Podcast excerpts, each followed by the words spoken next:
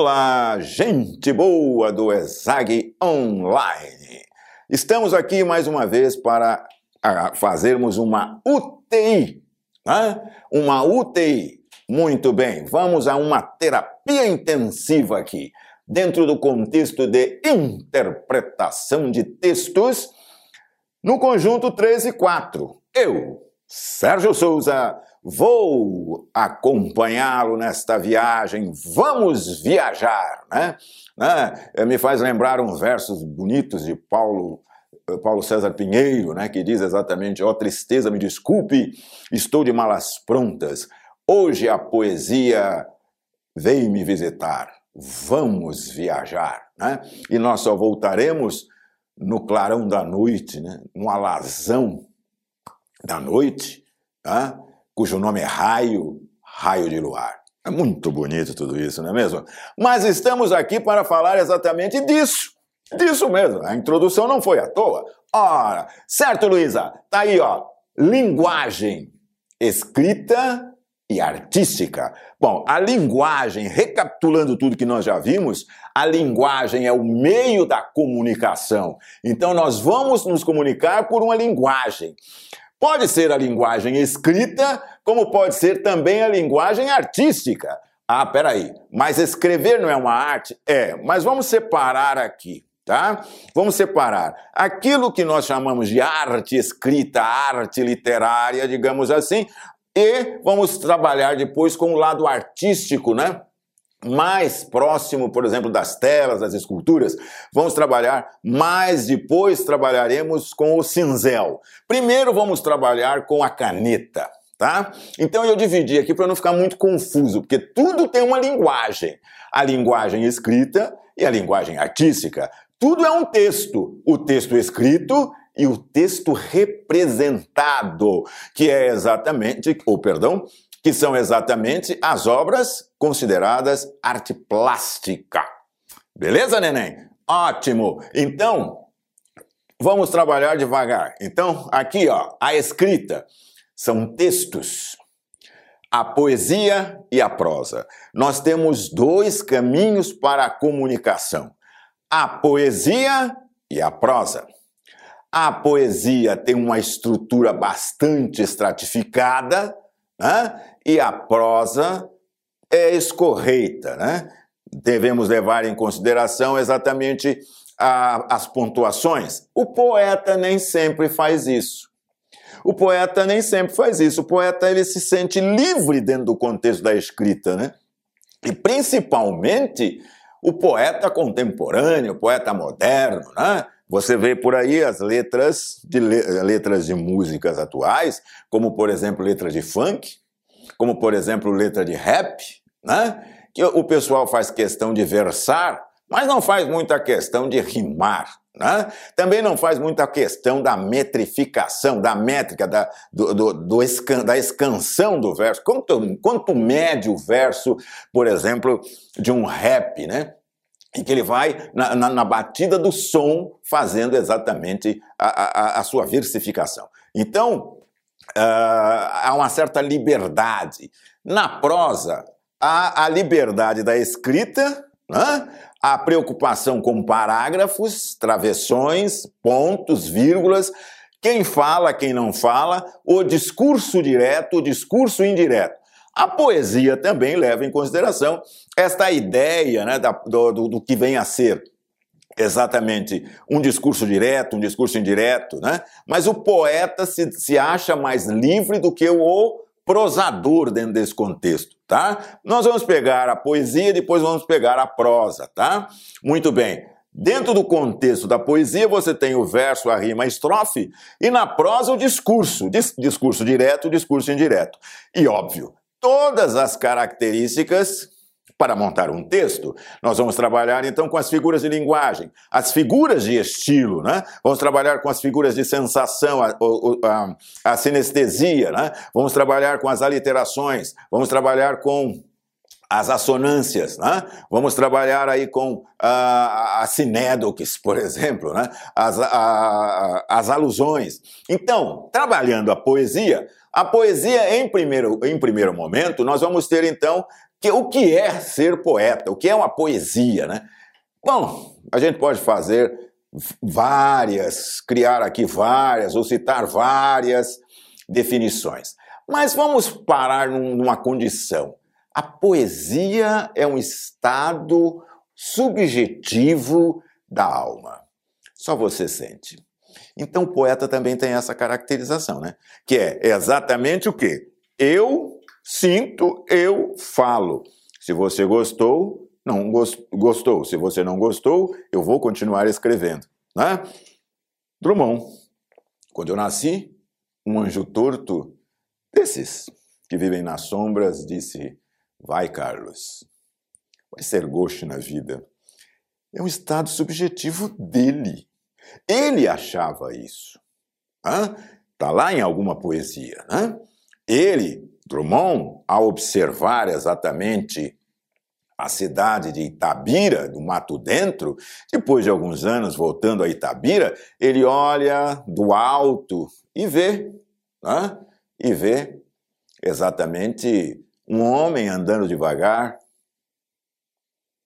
as, as pessoas olhando entre as janelas, então ele diz, as casas entre olham entre as janelas, entre as folhas da janela. Claro que a casa não olha, quem olha são as pessoas. Né? E aí, evidentemente, ele olha para tudo aquilo, né? Um homem vai devagar, um burro vai devagar, as pessoas vão devagar. Que vida besta, meu Deus. Isto é uma visão subjetiva dele. Né? Ou em Romanceiro da Inconfidência, onde você tem a Cecília Meirelles, a dizer exatamente o seguinte, né? Toda vez que um justo grita, um carrasco vem calar. Quem não presta fica vivo e quem é bom mandam matar. Isso é uma visão dela. Ou seja, ela entra dentro desse contexto da Inconfidência Mineira, da, de que foi uma injustiça a morte de Tiradentes, e que ah, no mundo, digamos, né, toda vez que alguém luta por alguma coisa que é de bem coletivo, né, alguém entra para estragar, ou seja, um carrasco vem calar. Quem não presta fica vivo e quem é bom mandam matar. Isso é uma visão dela, portanto subjetiva. A própria Cecília Meirelles, né, num dos mais belos poemas da literatura brasileira, né, não só Romanceira da Inconfidência, mas no, no soneto Motivo, em que ela diz: Canto porque o momento existe e minha vida está completa. Não sou alegre, não sou triste, sou poeta. Visão dela. Portanto, eu falei todos esses versos para você sentir exatamente o estado subjetivo da alma em que o poeta escreve. Né? Ou Fernando Pessoa, por exemplo, em Mensagem. Fernando Pessoa, em Mensagem. Né? Ó mar português, quanto de teu sal são lágrimas de Portugal? Né? Valeu a pena? Tudo vale a pena se a alma não é pequena. Mas para passar além da dor, você tem que passar além do bojador. E aí ele já faz alusões. Né? Então, é visão subjetiva. A poesia é um estado subjetivo da alma. É uma das definições interessantes dentro do contexto do que vem a ser poesia. Né? Como você trabalha a poesia? Bom, primeiro ler, né? buscando entender, ter uma visão geral. É, normalmente a gente precisa ler uma vez para pegar o ritmo da poesia, né? Uh, e é muito comum as pessoas pegarem a poesia e começarem a ler como se fosse prosa, né? Vai e volta, vai e volta, vai e volta. Ah, eu não entendi nada. É, tem umas certas pausas, né? Tem, tem, um, um tem todo um requinte para ler poesia, né? Bom, primeiro, buscar entender. Depois, a compreensão daquilo que você está lendo. Né? Isso é muito importante, a compreensão do que se lê. As alusões feitas, né? referências implícitas referências explícitas. Muito bem ah, ah, os, os, elementos, né? aliterações, assonâncias, né? ah, metáforas, metonímias, né? as citações, né? isso são muito importantes, né?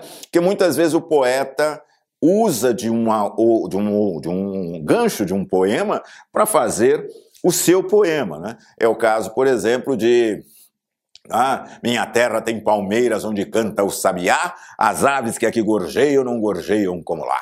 Ah, não permita, Deus, que eu morra sem que volte para lá, sem que, inviste, sem que a, a, a, ainda viste né, as palmeiras onde canta o sabiá.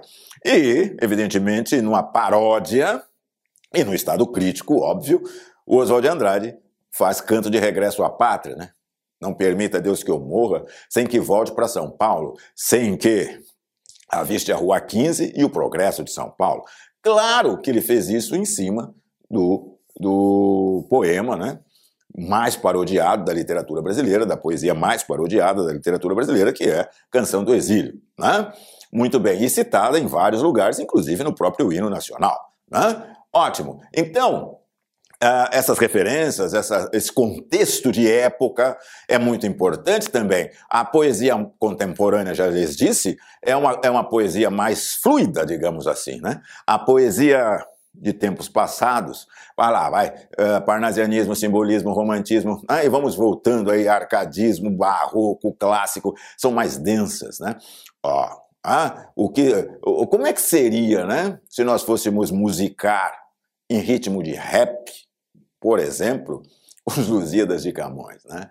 Minha, uh, né? As armas e os barões assinalados que da ocidental praia lusitana, por mares nunca dantes navegados, passaram ainda além da Taprobana. Ah, como é que seria isso em ritmo de rap? Eu nem sequer imagino. Muito bem. Ah, as linguagens. Ah, qual é a linguagem utilizada pelo poeta? É uma linguagem subjetiva? Ah, é o uso de figuras. Ah, perdão. É o uso de figuras Tá? É linguagem subjetiva. O poeta é subjetivo. Então ele vai trazer essa linguagem subjetiva. Às vezes, num discurso bem intimista, né? bem intimista, né? parodiando Drummond de Andrade, né? Adélia Prado faz, quando eu nasci, né? um anjo, um anjo maravilhoso, um anjo magnífico, disse que eu estava predestinada a carregar bandeiras. Perceba que ela mudou, né? O Gosh, né? o anjo torto do Gosh, do, do esquerdo, do, do, do da, da, da, pessoa né? que já nasce torta, né, devido ao contexto da vida do próprio Drummond. Portanto, na hora que você for ler poesia, é muito importante que você saiba ler poesia a partir da, da vida do, do, do poeta. É muito interessante que você leia a biografia do poeta. É muito interessante isso. Além do contexto de época, porque a poesia estará inserida dentro daquele contexto de época. Não só a poesia, como a prosa também. Mas a temática da prosa é mais fluida. A temática da, da poesia é mais concentrada, beleza? Ótimo, né? É o gênero. Qual é o gênero? Gênero lírico, gênero satírico, gênero épico. Eu citei vários gêneros aqui. Citei gênero lírico, né? da Cecília Meirelles, em Romanceiro da Inconfidência. Eu citei o satírico, tá? do, do Oswald de Andrade, satirizando e criticando exatamente o estilo romântico de Gonçalves Dias. Né? Eu citei o estilo épico aqui ao falar de Camões, Tá? E poderia ser mais lírico ainda ao falar tanto de Camões quanto de Vinícius de Moraes, por exemplo. Ah, ah, ah, amor é fogo que arde sem se ver, é ferida que dói e não se sente. É um contentamento descontente, é dor que desatina sem doer. De tudo, ao meu amor seria atento antes, né? Contar o zelo e sempre tantos, e tanto, que mesmo em face do maior encanto, ele se encante mais, meu pensamento. Ah, beleza. Ah, ótimo para o Dia dos Namorados, não é Muito bem, tá aí. Como exemplo, eu trago aqui para você, né, e de interpretar, de interpretação, uma letra de música. Ah, essa letra chama-se Reconvexo. É uma poesia? É uma poesia. Como interpretar isso, né? Ah, chama-se reconvexo. Convexo re, ou seja, duas vezes côncavo virou convexo. Né? É característico desse poeta, né? poeta musical chamado Caetano Veloso, que diz exatamente o seguinte, né? É, o avesso do avesso do avesso. Se é o avesso do avesso do avesso, voltou a ser direito, não é mesmo? Muito bem. Então, eu sou eu, portanto, primeira pessoa, subjetivamente falando em termos de poesia. Eu sou. A chuva que lança a areia do Saara sobre os automóveis de Roma. Interessante essa ideia, né? Ah, interessante essa ideia.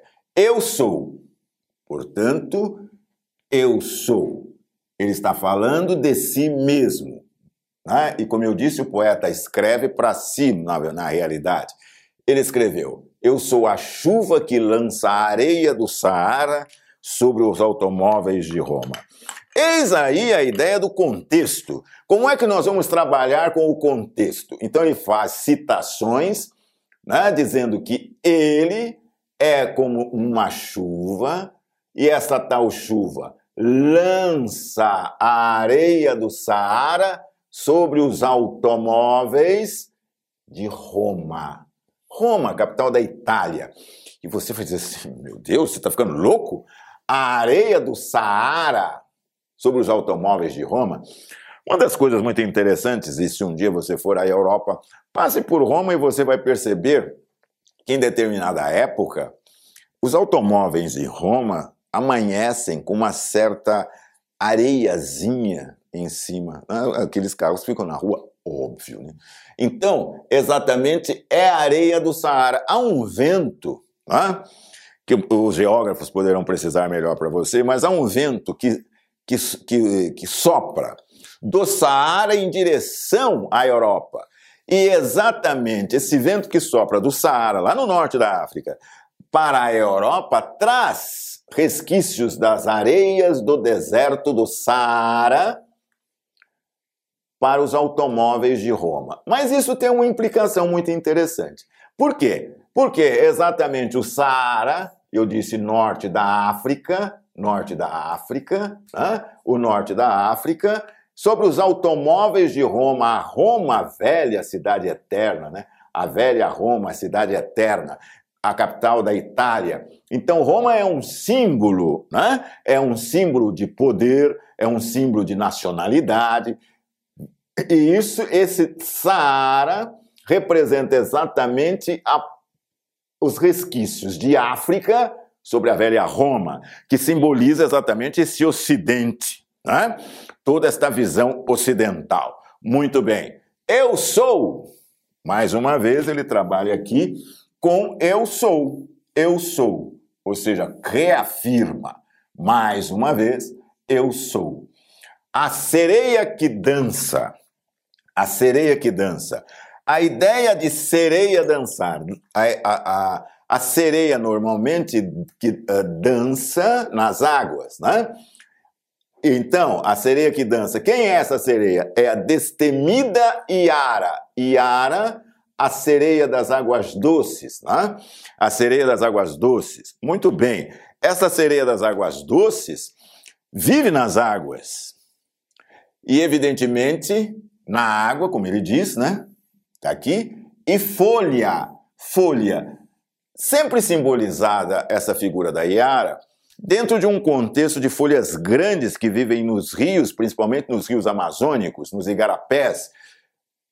Qual é essa folha? Esta folha é exatamente a chamada Vitória Régia, que vive nas águas, nos rios da Amazônia. Está aqui. Muito bem. Hã? No, rio da, no rio da Amazônia. Perceba que ele faz aqui uma alusão. Hã? Uma alusão. Ele, evidentemente, não viu a, a, a Yara, né, a figura mitológica indígena, da cultura indígena, lá. Ela não está lá, né? É uma figura mitológica. Então, ele diz que é uma destemida Yara, resistente. Ela resiste, se ela é destemida, ela luta, ela resiste para poder existir nas águas da Amazônia. Então, veja bem, a situação de se falar da Amazônia, contexto de época, esse, esse verso pode mudar conforme o contexto de época em que você for trabalhar. Num contexto de época hoje, vamos preservar a Amazônia. Aliás, hoje não, né? Já vem de algum tempo essa ideia de vamos preservar a Amazônia. Eu bom, não vou comentar nada. Eu sou, eu sou, mais uma vez ele traz, né?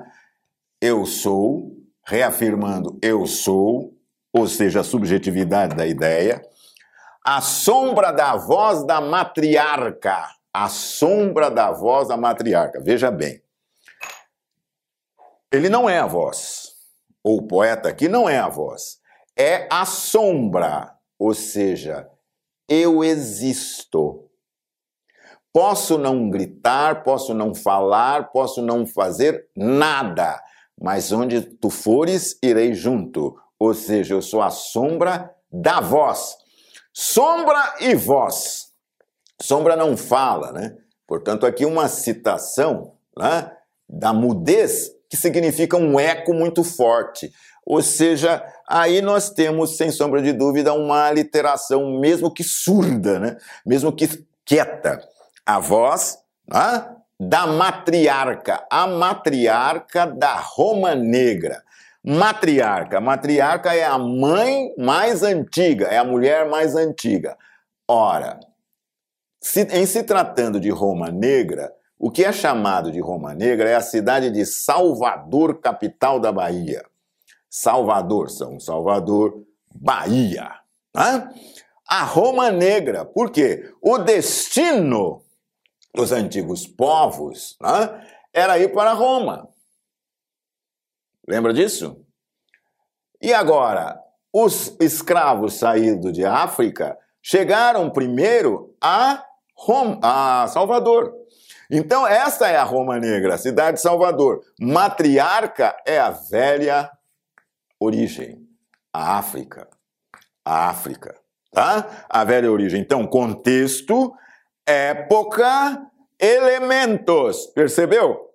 O que eu estou fazendo ao analisar o texto para você? Estou interpretando. Tá legal? Muito bem. Eu estou lendo o texto, mas interpretando o texto para você. E aí, meu som, mais uma vez, a presença da subjetividade, o eu. Então, eu estou dizendo para você ah, que a chuva que lança a areia do Saara sobre os automóveis de Roma sou eu. Eu África. Hum. Eu sou a sereia que dança destemida Yara. A folha, água e folha da Amazônia. Eu sou o índio da Amazônia. Eu sou esse índio, preservação. Eu sou o índio. Ah? Eu sou resistência, como a areia do Saara. Né? Ah, eu sou a sombra da voz da matriarca. Eu te acompanho quer queira ou não. Eu existo. Você pode não ligar para mim, mas eu existo. Portanto, a sombra da voz, o eco surdo, que quem quer que, que você não quer ouvir, mas eu existo, matri, da matriarca África a Roma Negra, Salvador. Meu som te cega, careta. Quem é você? Ou seja, ele se identificou. Agora, o seu crítico, que é o careta que ele chama aqui, ele quer, ele pergunta: "Quem é você? Eu consigo me achar. E você?" Reconvexo chama esta letra de Caetano Veloso. Hein? E o careta aqui, só para você não ficar na, né, perdido, esse careta que ele chama aqui é exatamente um colunista que trabalhou em O Globo durante muito tempo, chamado. Ah, fugiu o nome do homem agora. É, trabalhou. Esqueci o nome dele. Paulo Francis, obrigado, disse aqui meu amigo, né, que estava aqui, o meu cameraman aqui, né? meu assistente de câmera. Muito bem. Obrigadão, Arthur. Exatamente o, o Paulo Francis. É, fugiu. Acontece isso também, de vez em quando, né? Tanta coisa na cabeça. Tá lá, o, o careta é o Paulo Francis. O Paulo Francis, que foi colunista de O Globo, trabalhou na Rede Globo, mas ele morava em Nova York, vivia no estrangeiro e vivia falando mal do Brasil. Então, Caetano Veloso fez uma resposta para ele nessa música chamada Reconvexo, né? nessa letra chamada Reconvexo, né? que é cantada pela Maria Bethânia. Né? Aliás, uma belíssima letra, né? recomendo a você procurar. A música chama-se Reconvexo, ouça, né? Em outros momentos ele fala, inclusive, né? Quem não desceu, quem não seguiu Joãozinho Beija-Flor, né? Quem não, quem não, o, quem não rezou a novena de Dona Canô, Dona Canoa era a mãe dele, né? Ah, ah, quem não sorriu o sorriso de Andy Warhol, Andy Warhol, grande, grande artista pop, né? Grande artista pop. Quer dizer, toda uma referência de que da tudo aquilo que você podia uh, juntar quanto às características de estudo da poesia, né? Que é ler a poesia, a compreensão da poesia, as alusões feitas no contexto da poesia, né? os elementos, né? aliterações, né? assonâncias, contexto de época, né? Uma época, a época aqui é, é segunda metade do século XX, segunda metade do século XX, né? o contexto de época, a linguagem empregada, perceba que é uma linguagem simples, né? Uh, não é uma linguagem rebuscada, né? não é uma linguagem rebuscada. Né? E, evidentemente, o gênero. Né? Aqui é um gênero crítico, né? gênero crítico, né? um gênero não é épico, não é satírico, mas ele chega a ser uh, crítico. Né? Então, eu sou, eu sou, eu sou, ou seja, eu sei quem eu sou. Quem é você? Careta, quem é você? Ah, muito bem. Ou seja, diga quem você é. Ah, eu sou tudo isso, e você? É esta a grande pergunta de Caetano a Paulo Francis, tá? O careta aqui é o jornalista Paulo Francis, tá? Ótimo. Abaixo nós temos uma outra característica. Veja aqui, né? Gregório de Matos, o velho Gregório de Matos, né? o grande poeta Gregório de Matos. Senhora Dona Bahia, então ele trata a Bahia aqui como uma personagem. Ele personifica a Bahia. Ele personifica a Bahia. Senhora Dona Bahia, nobre e opulenta cidade, madrasta, madrasta dos naturais e dos estrangeiros, madre. Veja bem que ele faz uma referência entre madrasta e madre. Madrasta, aquela que cria sem ter dado à luz. Madre, a mãe profunda, a mãe que gerou, a mãe que deu à luz. Então veja bem, a madrasta não tem obrigação. Ela trata os seus naturais, os filhos da Bahia, né? os naturais filhos da Bahia, mal, e os estrangeiros, bem. Né? Os filhos, sim, os estranhos, bem. Crítica profunda. Hã? Crítica profunda. Belezinha! Ótimo! Maravilha! Você perceba que até a relação entre um e outro, né? Caetano, baiano. Gregório, baiano. Ambos falando do contexto Bahia, falando do contexto Brasil. Gregório de Matos, senhora Dona Bahia. Irônico, né? Crítico, exatamente. Nobre e opulenta cidade madrasta dos naturais e dos estrangeiros madre, né? Para nós, nada, mas para os de fora, tudo. Senhora Dona Bahia, triste Bahia, o quão dessemelhante está e estou do nosso antigo estado. Beleza? Eu vou deixar você printar a lousa e volto já. Olá, pessoal. De volta aqui para falar da prosa. Da prosa. Ah, prosa. Eu falei da poesia, lembra que eu falei? Verso, rima, estrofe. Agora aqui, ó, né, eu vou falar exatamente do que? Da prosa. E a prosa calca né, o seu pensar, a sua, a sua maneira de comunicar-se né, a partir do discurso, que pode ser direto, pode ser indireto. Óbvio. Discurso direto, discurso indireto. Óbvio que, evidentemente, nós vamos ter aqui tudo aquilo que uh, faz parte, como alusão, como uh, figuração, todas essas coisas estarão ligadas também à prosa, não é só a poesia, estão ligadas à prosa também, tá? Uh, uso de figuras de linguagem, metaforização, né? Uh, como eu já disse, as alusões, né? Uh, o contexto, né? o citar do contexto, a, a situação em si, tudo isso também faz parte do contexto da prosa. Tá?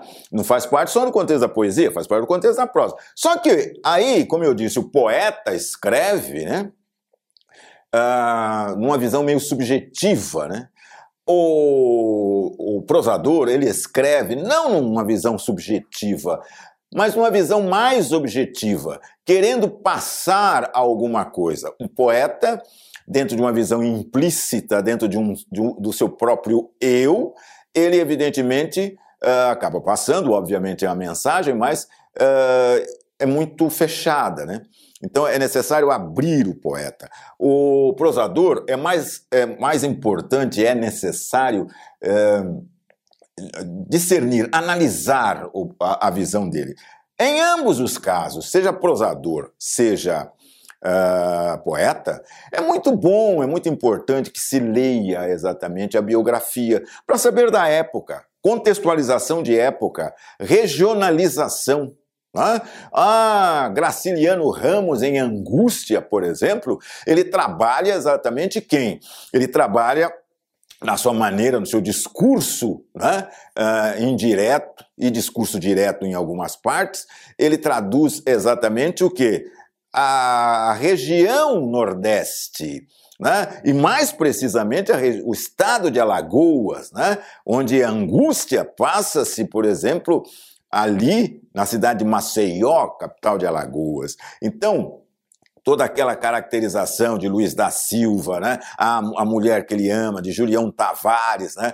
toda, toda uma relação que existe ali né? do homem do campo, né? do, do homem que vem do campo e que tinha uma certa posição no campo e a sua posição na cidade, o traço psicológico. Então, nós, ah, note bem que o personagem dentro do discurso da prosa é importante. Então, cria-se personagens, Machado de Assis em Quincas Borba, por exemplo, né?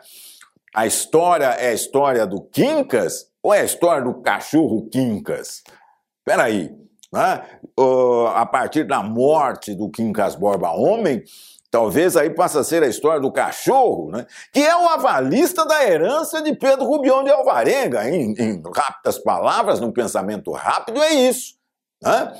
Ora, a teoria do humanitismo, né? essa visão humanitas, humanitas precisa comer, né? e é, é, esta luta pela subsistência, né? não há divisão a irônica crítica, sutil crítica burguesa de uh, Machado de Assis, né? exatamente uh, as duas tribos indígenas, né? eu como, você morre. Ah? Ou você morre, eu como, tanto faz a posição. Mas é exatamente isso, né? A luta para ver quem vai existir. Eu vou existir, você não vai existir. Seria bom, sei lá, se a gente dividisse em quatro as batatas e todo mundo se comesse um pouco que fosse, pelo menos. Não, o campo é só meu. Aí é uma discussão imensa.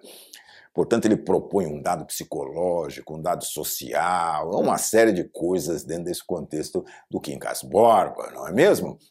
Dentro dessa análise refinada de Quincas Borba. Então, a prosa nos, no, nos, nos, nos propicia exatamente uma caracterização né, de análise né, na linguagem escorreita, na linguagem corrida. O poeta, você sabe, ele coloca sinteticamente dentro dos seus versos aquela posição e acabou. Aí a gente vai lá e abre, né, porque a gente precisa analisar, porque a gente precisa entender.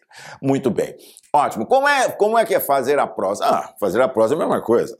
Só você tem que entender, você tem que ler, você tem que observar, né? contextualização, geogra geografia, a geografia, em que, em que lugar foi colocado, né? a localização, a localização da, da narrativa, né? Machado, Rio de Janeiro, né? Graciliano Ramos, Nordeste.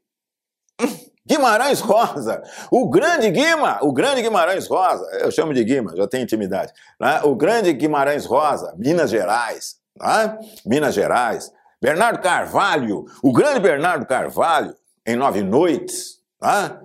mais distribuído, Rio de Janeiro, São Paulo, Amazônia, né? a Amazônia, né? é muito interessante essa postura aí, né? dessa narrativa, né? dessas narrativas. Ótimo. É, a localização no tempo. A localização no tempo é exatamente essa caracterização do quê? Da visão de contextualização de uma determinada época. Né? Autor modernista de segunda geração, modernista de primeira geração. Ah, autor realista, autor naturalista.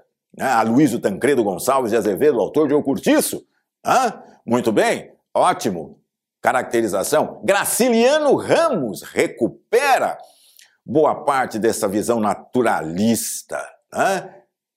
e também dessa visão psicológica machadiana, tanto que a obra dele é, é considerada dentro de um contexto analítico de neorrealista, um novo realismo, resgatando sim valores que vêm de lá, de Machado, de Aloísio, né?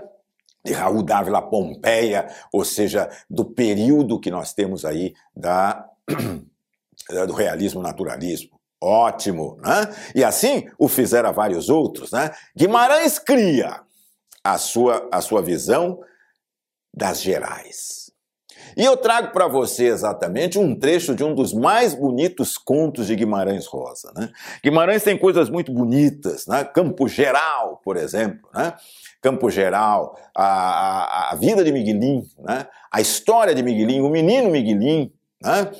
que até se confunde um pouco com a história do próprio Guimarães, né? a história do óculos, Guimarães também usava óculos, né? a, a viver no Mutum, né? Guimarães vem de Cordisburgo, ou seja, no interior, no Minas Gerais, entre serras e montanhas. Né? O Mutum, o, o, covão do Mutum, que ficava entre serras e montanhas, né? e que mãe não gostava, né?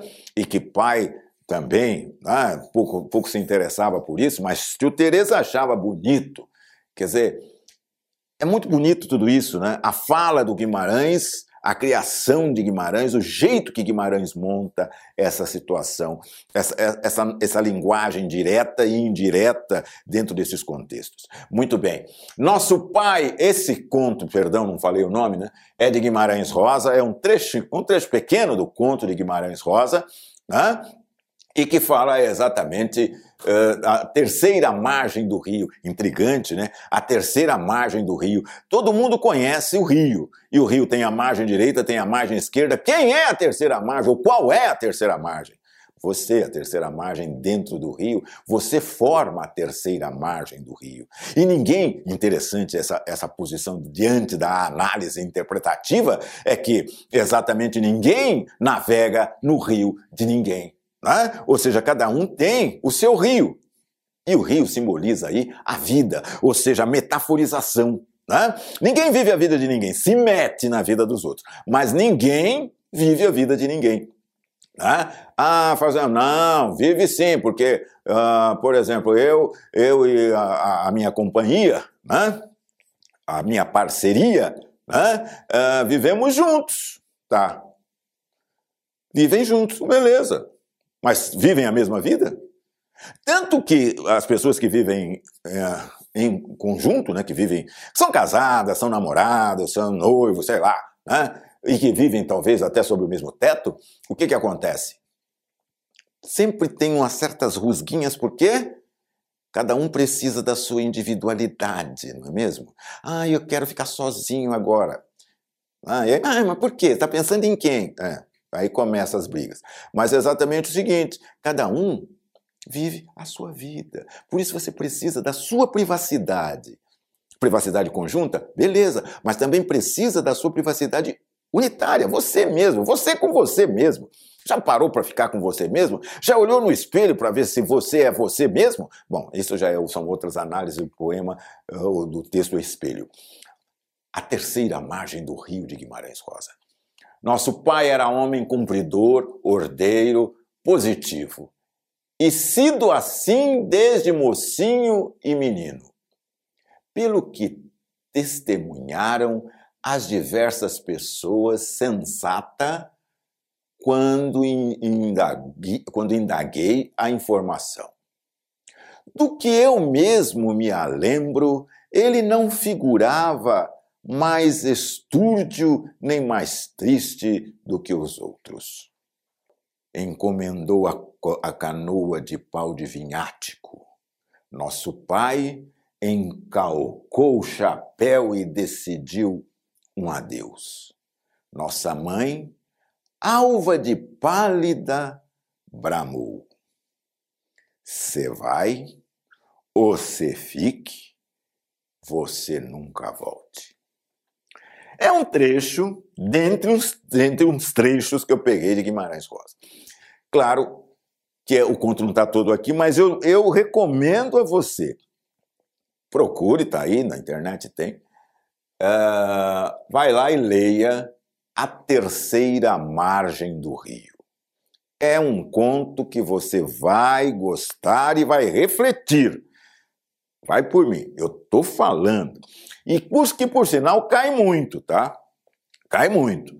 Tá lá. Uh, nosso pai era homem cumpridor. Quem narra? Alguém narra.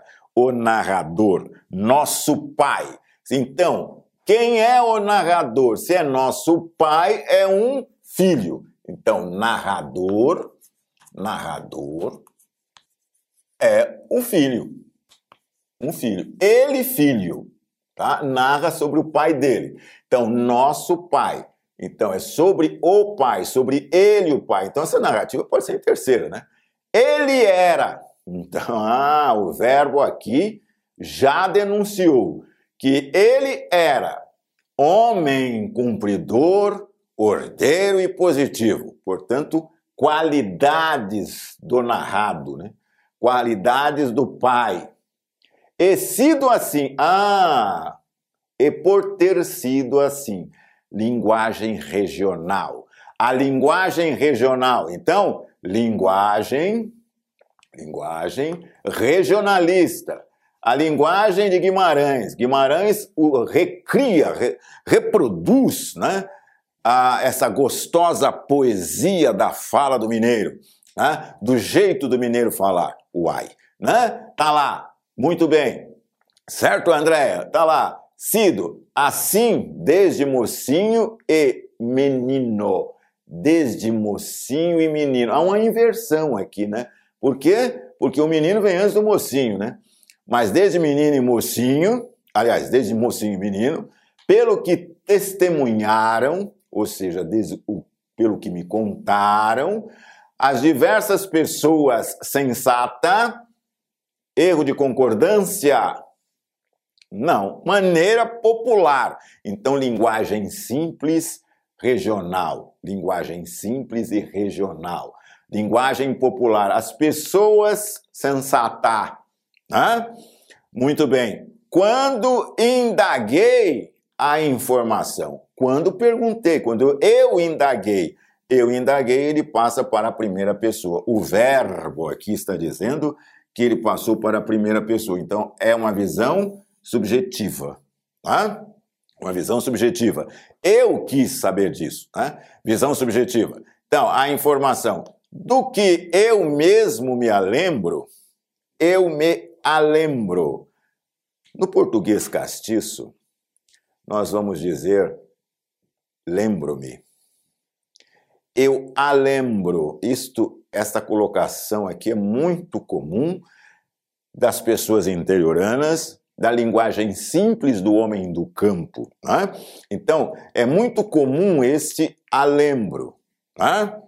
Alembro. Se amostrar é também muito popularesco da visão interiorana, tá? Da visão interiorana. Ele não figurava, mas estúrdio perdão, eles, ele não figurava, ele não era, ele volta à terceira pessoa, ele não era, mas estúrdio, estabanado, né? Uh, confuso, né? nem mais triste que os outros. Ele era o quê? Normal. Era uma pessoa normal como qualquer pessoa de lá. Mas um dia o pai que olhou para as crianças e viu as crianças grandes, já criadas, e que não precisava mais dele, então ele virou e disse que ele ia embora. Ele ia viver no Rio, que sempre foi o sonho dele estar dentro do Rio. Depois de tudo organizado na família, cada um cuidando de si, ele resolveu cuidar dele. E ele então encomendou a canoa de pau de vinhático. Pau de vinhático, pau característico para fazer canoas no interior das Minas Gerais. Então, o pau de vinhático, nosso pai, ele volta a narrar em terceira pessoa, ele, nosso pai, encalcou o chapéu e decidiu um adeus. Ele calcou o chapéu hum, e decidiu um adeus, ou seja, ele disse adeus, ele decidiu que ele ia mesmo, decidiu um adeus. Bonita essa expressão, né? Decidiu um adeus, ao invés de falar falou adeus, foi embora, abandonou, ele decidiu um adeus. Poético, né? gostoso de ler Guimarães Rosa. Né? E aí, nossa mãe, Agora ele fala da mãe, mudou o personagem, ó. A mãe, nossa mãe, alva de pálida. Olha aqui a caracterização, alva de pálida. Ou seja, ela ficou pálida, mas tão pálida que ela virou alva. Portanto, você tem aqui o quê? Uma uh, a afirmação e a reafirmação, uma espécie de redundância. Uma espécie de redundância bramou, gritou, disse em voz alta: Você vai, você fique, você nunca volte.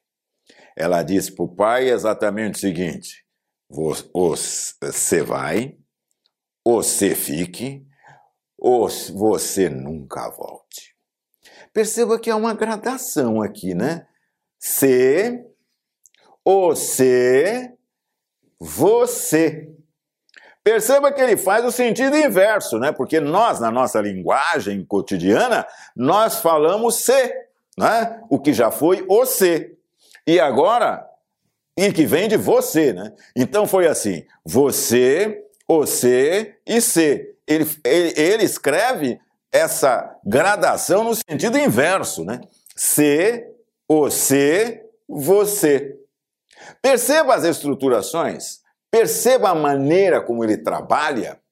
Tá? E veja o discurso direto, que é a reprodução da maneira direta da fala do personagem. Então, ele reproduz, o narrador, que é o filho, ele reproduz a sua fala diretamente, né? Narrando a narrativa do conto, ele faz diretamente. Nosso pai era. Nosso pai era. Aí ele, se ele fala o registro da vida do outro, né?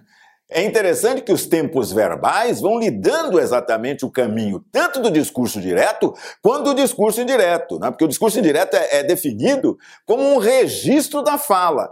Aqui, né? ele registra a fala da mãe, tá? Ele registra. Você vai, nossa mãe bramou. A narrativa continua com o filho, né? Nossa mãe bramou. Ou você vai, ou você fique, ou você fique, você nunca volte. Então, aí ele trabalhou a fala da mãe no discurso indireto, a fala do personagem, né? Então, uh, o, a, a, fala do discurso direto é declarativo, é o que ele está fazendo, a declaração de que o pai está indo embora. Bonito trecho do conto de Guimarães Rosa, sugiro você ler o conto inteiro, tá? Uh, no final é muito interessante, porque ele, ele esse filho fica com a, a, consciência de que ele precisava ajudar o pai, que o pai estava sozinho lá, né? Dentro do rio, com a canoa indo, subindo e descendo o rio.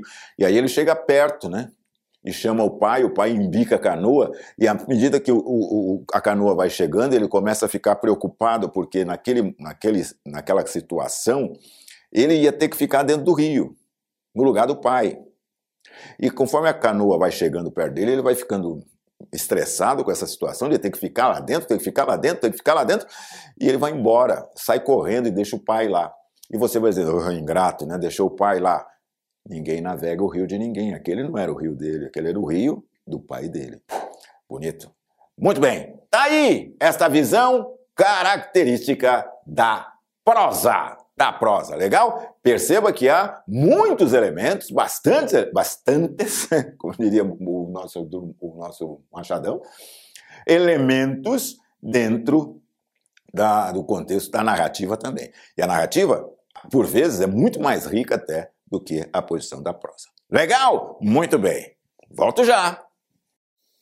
Oi, de volta aqui. A visão artística então você tem na visão artística o quê?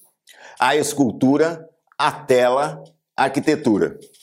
Legal. Dentro desse contexto artístico, você terá que fazer o quê? Muito bem, ótimo. A testa também escuta. Tá lá exatamente um negócio interessante. Tá? É... O que, que nós vamos ter que fazer? Como é que a gente analisa isso? Pela visão objetiva. O objetivo. Né? A visão objetiva. O que, é isto? A arte, nós trabalhamos com o visual.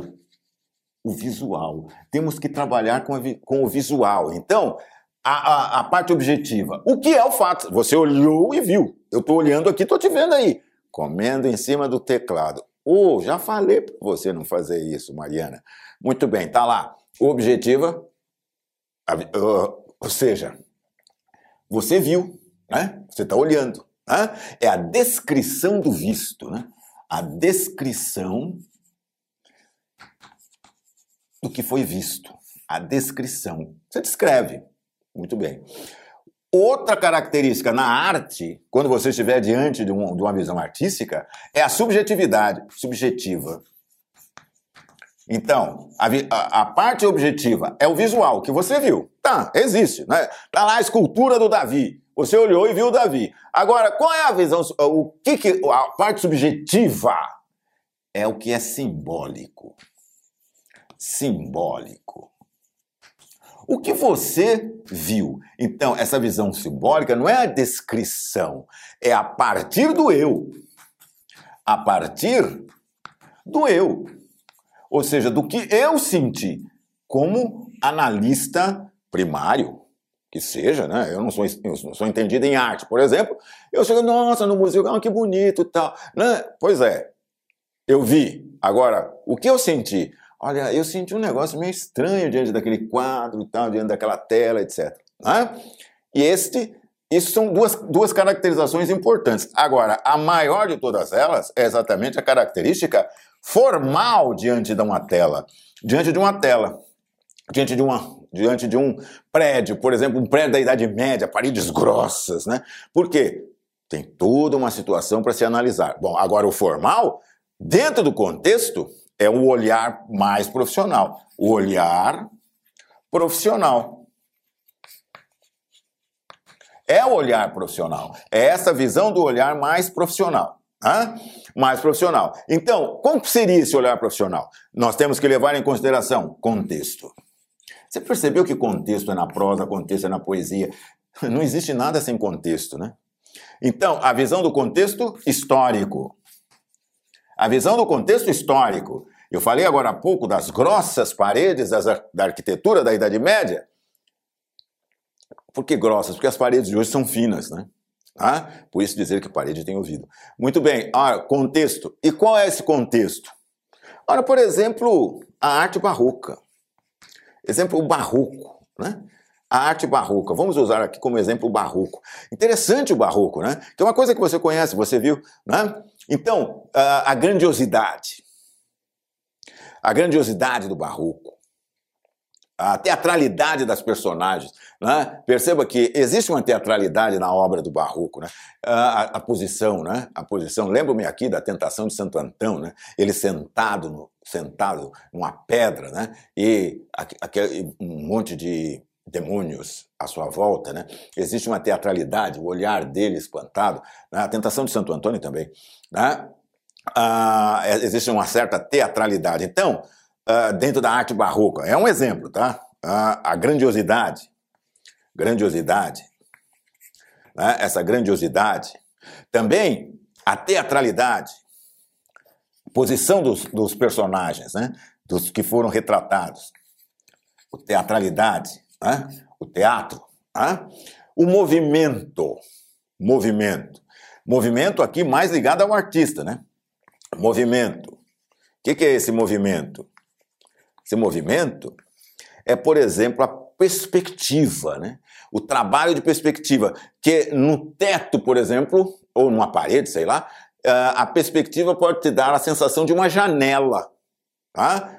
Como, por exemplo, um quadro famosíssimo, uma tela, perdão, famosíssima, que é exatamente o julgamento de Salomão. Tá? julgamento de Salomão, que é uma perspectiva como se você tivesse aberto uma, uma fenda no teto da igreja e ali, você olhando, você viu exatamente o julgamento de Salomão. Tá? Muito bem. Outras coisas importantes aqui na, no formal é a temática, né? Temática. Qual é o tema? Temática. Tema religioso? Na Idade Média, por exemplo, era tudo religioso. As igrejas, o formato das construções das casas, né? Essa temática, essa temática também ah, das telas, né? sempre em posição da mão, a mão, né? mão religiosa, assim, ou inclemência, né? o olhar sempre perdido em direção ao horizonte ou em direção ao céu.